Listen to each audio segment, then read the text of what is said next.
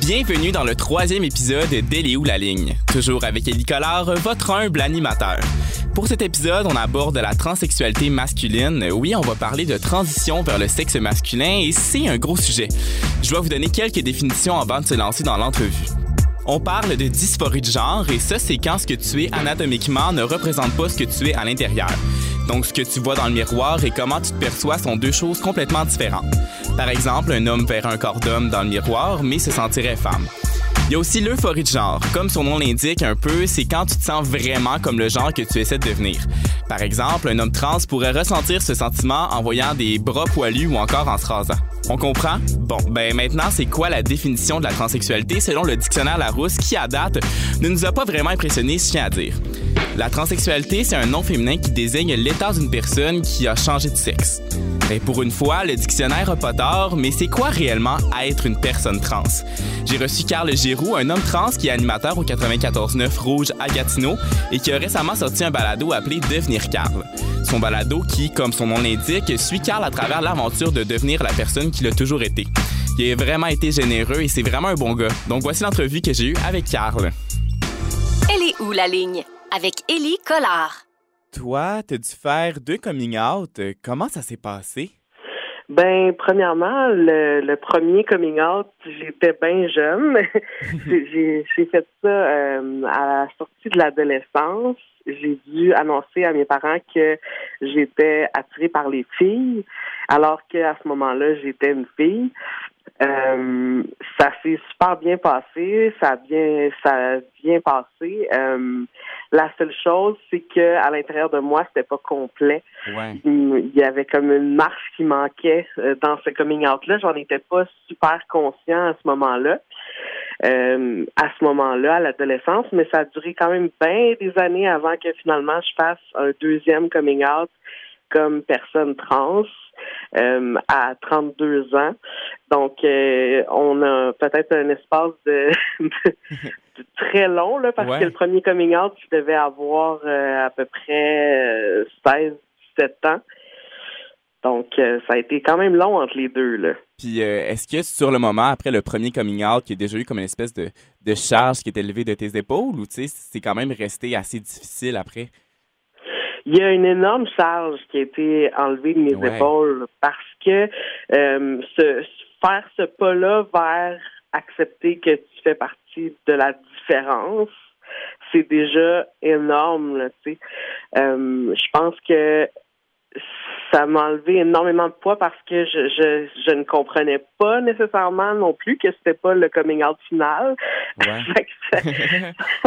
ça m'a fait du bien de pouvoir vivre ce qui était relation amoureuse aussi euh, au grand jour sans me sans m'empêcher d'être moi, sans m'emprisonner dans une cage. Fait que ça m'a permis d'explorer ce qu'il y avait ailleurs.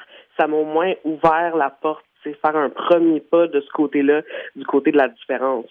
Parce que ça devient quand même un enjeu dans un couple quand ton partenaire a une espèce de dualité avec son genre. Est-ce que ça a influencé certaines décisions? C'est clair, c'est clair.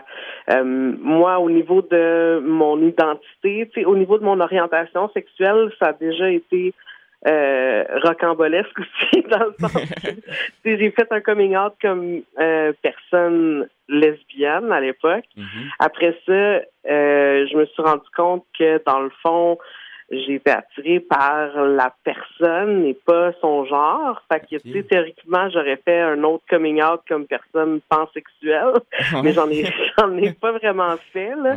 J'ai pas fait vraiment de coming out pour ça. Euh, mais, fait tout ce qui est la partie orientation sexuelle, pour moi, ça a bien été, ça s'est super bien passé. Là où il y avait mon identité de genre, là, ça a pris vraiment du temps avant que je commence à verbaliser dans ma tête à moi qu'il y avait quelque chose qui clochait. Fait que dans mes relations, ça allait. On n'en parlait pas vraiment.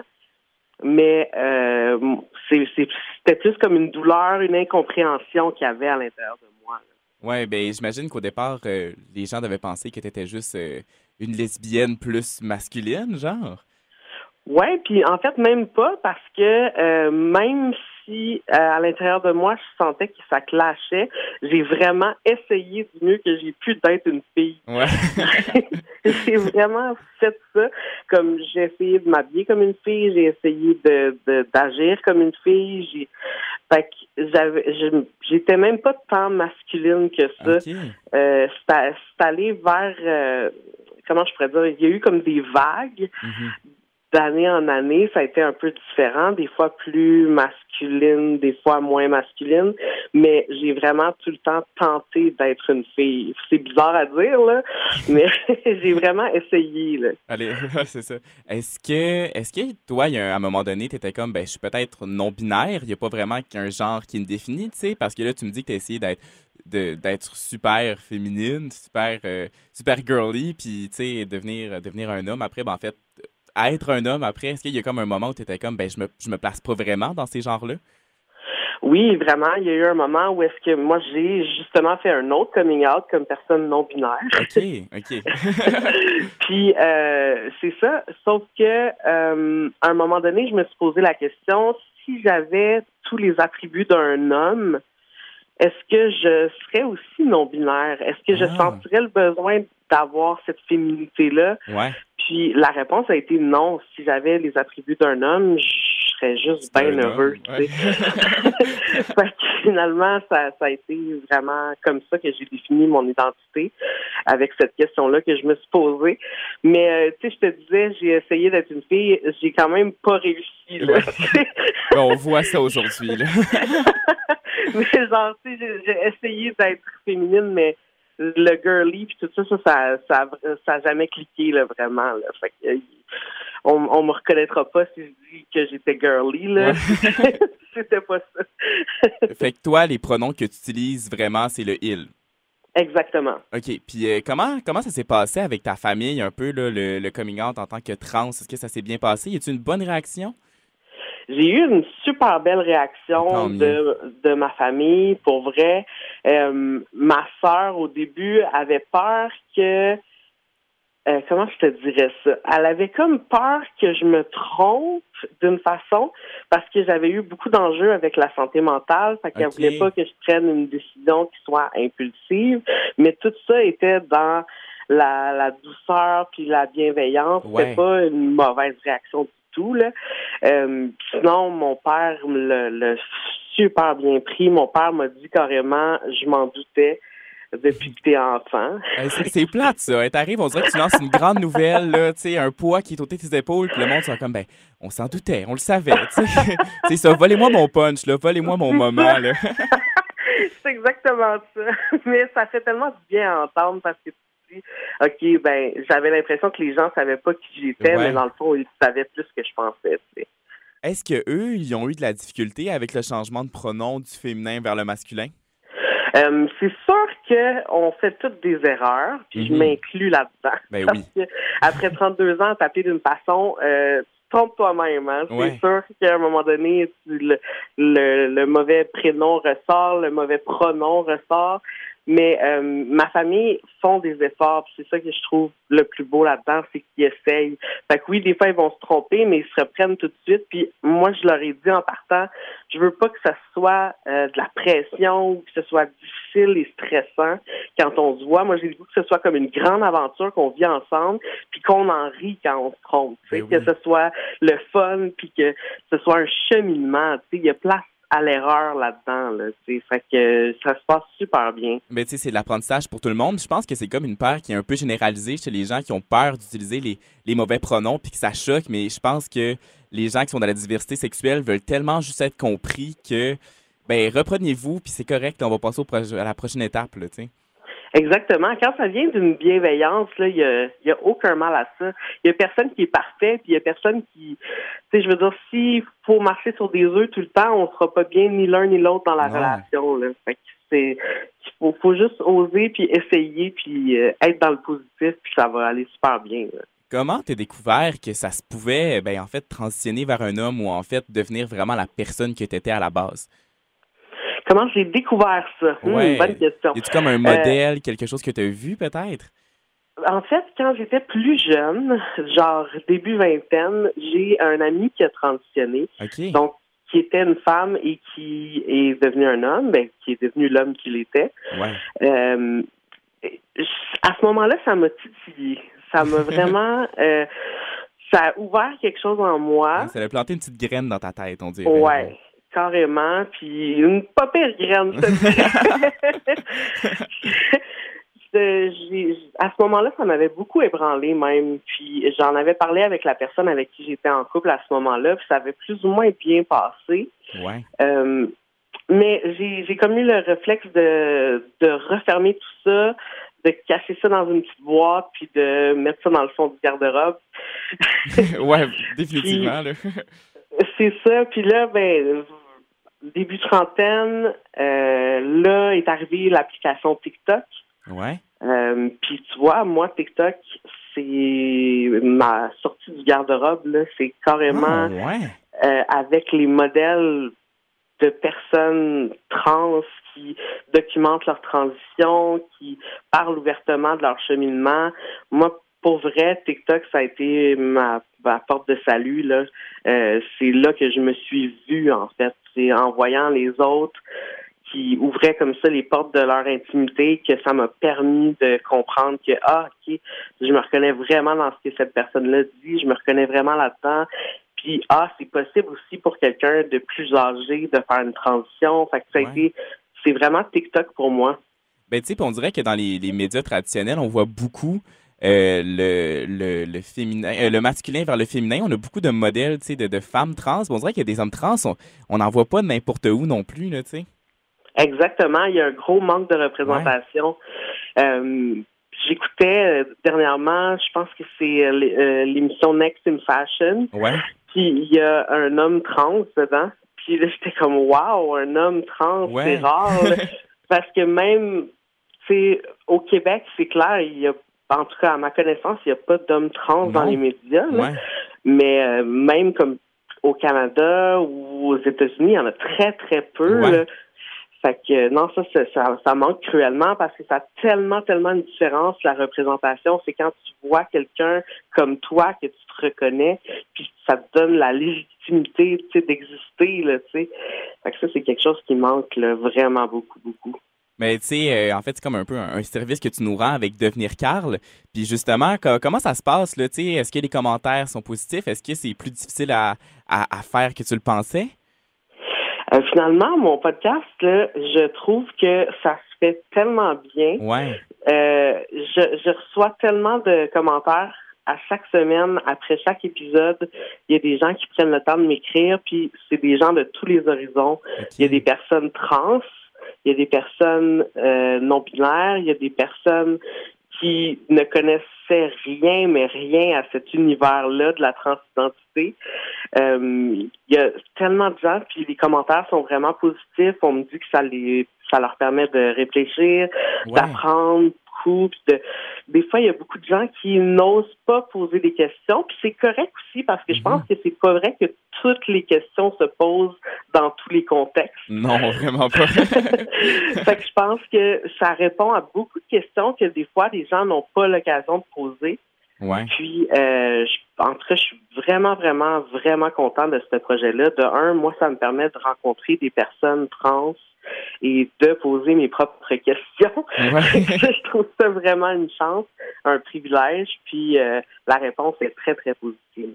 Ben euh, justement, là, euh, tu sais, vu que tu animes à la radio, comment ça se passe avec les auditeurs? Tu sais, on, on s'entend que tu prends de la testostérone, puis que ben, plus les, épisodes avancent dans Devenir Carl, plus ta voix change. Des fois, ça, quand ça prend un petit moment d'adaptation.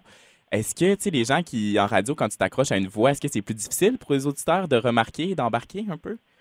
En fait, j'ai comme développé une complicité avec les auditeurs. Euh, dans mon projet. On dirait que tout le monde est embarqué dans cette grande aventure-là. Puis au contraire, ils vont m'écrire, euh, tu sais, hey, ta voix encore baissé cette semaine. Euh, c'est vraiment cute, là, comme vraiment les gens vont me le faire remarquer, m'encouragent, posent des questions. Textez, euh, texto 6 12 13 de me deviner à quel décibel je suis rendu dans ma voix. c'est excellent ça. Mais c'est le genre, c'est, genre de questions que j'ai Euh, puis, euh, hey, je remarque que ta voix est plus grave aujourd'hui. Comment ça se passe, ton processus? Ou genre, merci de partager euh, ton expérience. lâche pas, on l'entend la différence. C'est vraiment des, messages que j'ai. Très, très peu, ou même pas de haine, je te dirais. Puis, au final, j'imagine qu'être un modèle pour ceux, ben, pour des gens comme toi qui n'en avaient pas, au final, on s'en fout là, des commentaires qui, qui déplaisent, parce que tu fais la différence dans tellement de vies, que ça n'a pas vraiment d'incidence à la fin, tu Ben c'est ça. Moi, je me disais, s'il y a une personne pour qui ça peut faire une différence positive, je vais être vraiment heureux, tu sais. Puis là, ben, je vois déjà cette différence-là qui se multiplie. Mais euh, c'est sûr que tu sais dire je suis un modèle, là, je trouve ça, je trouve ça gros pour moi. Mais en même temps, je pense que ça fait une petite différence à petite échelle. Puis les petits commentaires euh, désagréables ben, sont tellement peu importants versus ce que, ce que ça a comme pouvoir. Tu sais. L'annonce à tes supérieurs que tu devenais Carl, ça s'est bien déroulé? Ça a super bien été. Avec mon patron, euh, il y a un matin, en fait, à ce moment-là, euh, mon patron savait que j'étais non-binaire. OK. Et là, un, matin, il est arrivé et puis avec moi, il y avait juste des filles. On était assis au bureau. Puis là, il a dit Bonjour, girls and boys. Puis là, j'ai compris qu'il avait fait un effort d'ajouter le boys pour moi, à ce moment-là. Fait que là, j'ai senti qu'il y avait une ouverture. Fait que là, je suis allée dans son bureau, puis je lui ai dit, je vais entamer une transition. J'ai expliqué ça, puis il m'a dit, sérieux, je te trouve cool. Wow. puis il m'a posé des super bonnes questions, puis euh, il m'a vraiment, vraiment soutenu là-dedans. Euh, tout de suite, j'ai senti que même euh, plus haut que mon patron, les patrons de mon patron euh, ont voulu tout de suite demander qu'est-ce qu'ils pouvaient faire pour faciliter le processus pour moi. Euh, sérieux, c'est un exemple d'ouverture j'ai vraiment rien à reprocher. J'ai été choyé dans la ouate. Tu as reçu euh, ta, ta, conjointe, ta copine, justement, dans un épisode de Devenir Carl, là, un petit moment. Là, je veux dire, j'ai tellement trouvé ça beau, j'ai pleuré. Je veux dire, je vais me ah! confesser. Euh, mais tu sais, justement, au début de la relation, quand vous avez commencé à sortir ensemble, déjà là, c'était connu que tu allais faire un, un, processus de, de, de transformation un peu? En fait, au début, c'était pas connu que j'allais faire une transition, mais il y avait des enjeux. Mhm. J'avais parlé du fait que euh, je me sentais pas tant euh, sécure dans mon identité de genre. Il y avait quelque chose, il y avait quelque chose là-dedans. Elle, ça l'avait, ça lui avait pas fait peur du tout. Puis, euh, mais finalement, ça a quand même pris genre huit ans avant que je reparle de ces affaires-là. mais justement, après huit ans, est-ce que c'est comme un, est-ce que c'est un nouveau défi? Est-ce qu'il y a des, des, des, des, choses qui ont changé un peu, là, tu sais?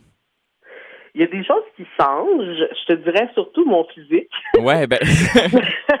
Tant mieux, tu sais, c'est ça le but, tu sais. ouais, c'est ça. Mais euh, en fait, c'est beaucoup, beaucoup de. Comment je pourrais dire ça? de mon côté, c'est des inquiétudes. Ouais. Dans le sens où, tu sais, moi, j'ai constamment peur que, tu sais, ma blonde a marié une femme, là, tu sais. OK, ouais. Fait que là, de, de dire, OK, là, je, commence à avoir de la barbe, je commence à avoir du poil. Ouais. Euh, est-ce que, tu sais, du jour au lendemain, ça, ça doit faire peur? Est-ce que euh, elle veut bien aimer la personne que je suis? Mais je veux dire, quand même, c'est des attributs qui sont différents. Ouais. Euh, fait que moi, c'est des inquiétudes que j'ai constamment, mais on en parle tout le temps. OK, il y a une bonne communication. Super bonne communication. Puis ma blonde ne s'est jamais définie dans son orientation sexuelle. elle, elle a toujours dit moi, je suis moi, puis c'est tout, tu sais. OK. Fait que j'ai l'impression que pour elle, euh, est en amour avec moi, puis tout ce qui vient avec moi, elle va l'aimer, tu sais peu importe ton genre, peu importe tes rendus où, tu sais. C'est ça, exactement. Parce que... ça, c'est ce qu'elle me dit. Est-ce que j'ai de la misère à le croire des fois? Ben, oui. c'est sûr qu'il y a des doutes qui viennent. C'est quand même gros, là, rendu à un certain point dans une vie, faire ce changement-là. C'est beaucoup de décisions qu'il faut prendre. Là.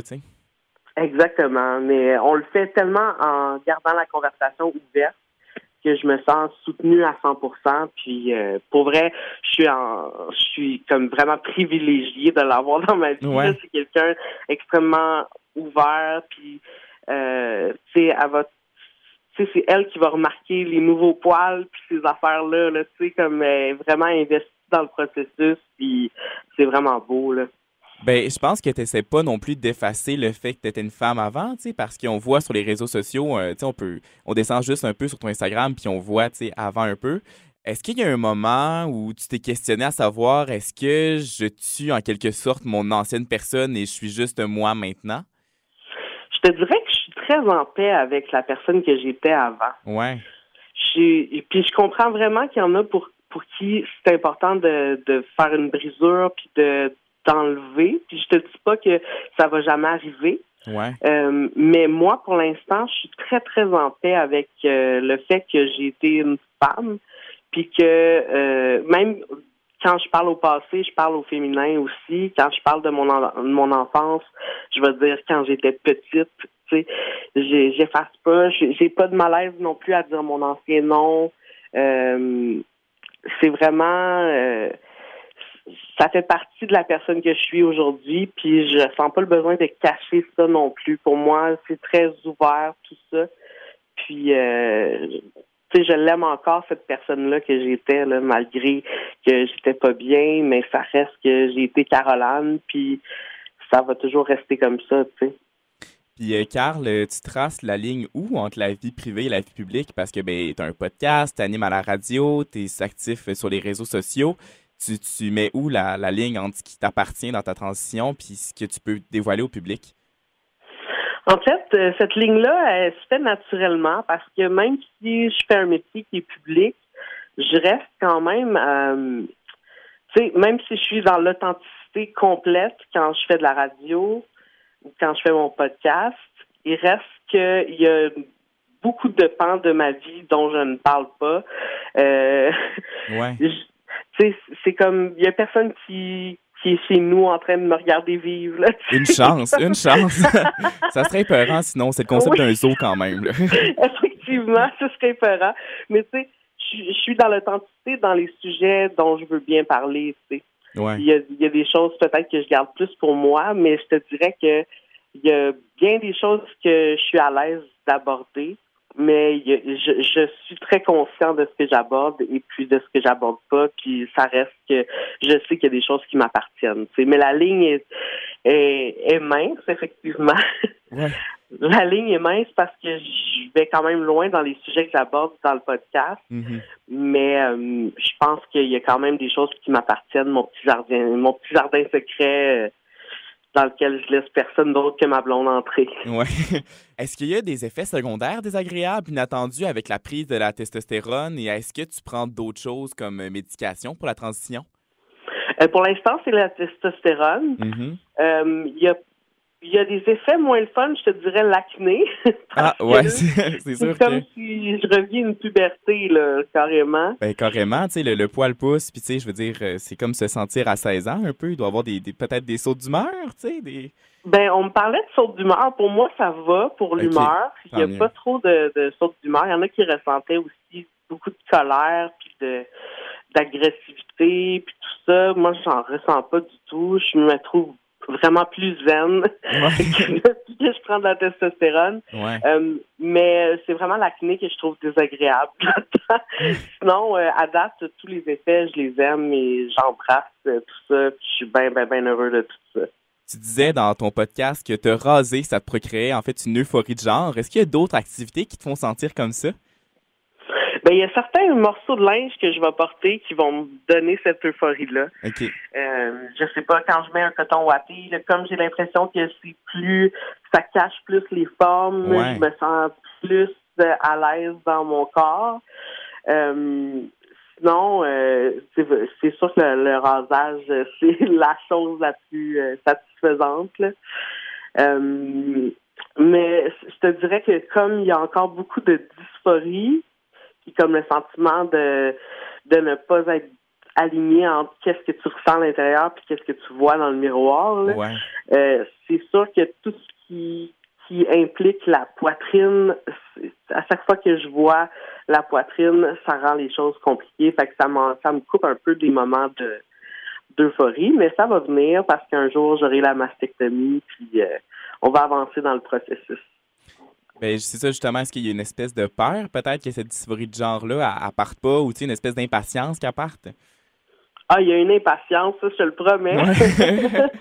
je te le promets. Euh, c'est sûr, mais euh, j'apprends de plus en plus que la clé de, de la transition, c'est la patience, d'apprécier le processus aussi, pas seulement le, le, le, est-ce qu'il y aura vraiment un point d'arrivée, une ligne d'arrivée, je sais pas. Je sais pas si à un moment donné la dysphorie s'en va, euh, mais ce que je sais, c'est que chaque petit pas que je fais me fait du bien, me fait sentir de mieux en mieux. Fait que j'essaie de m'accrocher à chacune des petites choses qui se produisent au lieu de chercher le gros but tout le temps. Et en terminant, euh, Carl Giroux, est-ce qu'il y aurait un conseil que tu voudrais donner aux gens qui nous écoutent à propos de la transidentité? C'est bon, ça.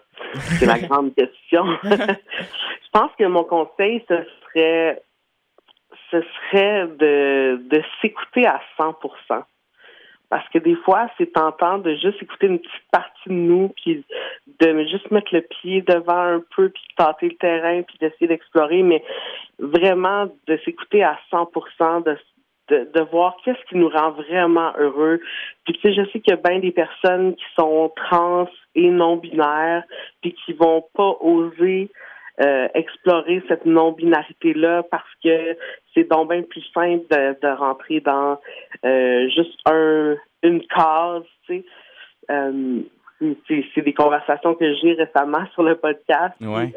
Je pense que c'est important de s'écouter à 100% puis de ne pas se fier aux stéréotypes puis de vraiment, vraiment être soi à 100%, puis c'est quand toi à 100% que tu arrives enfin à goûter à cette espèce de bonheur-là qu'on cherche tous au fond.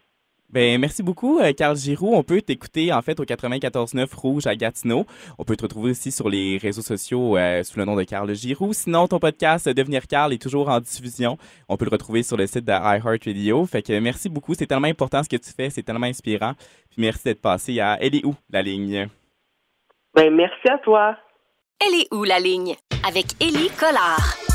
J'ai jamais ressenti de dysphorie de genre et je connais vraiment peu de personnes trans, alors cet entretien m'a réellement fait du bien.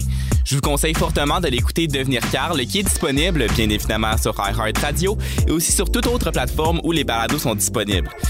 C'est excellent, pertinent et très vrai. Carl Giroux a décidé de ne pas tracer une ligne entre la personne qu'il a été et celle qu'il est aujourd'hui. Et vous, elle est où votre ligne? Le 96.9 Rouge, fier de propulser le balado, elle est où la ligne?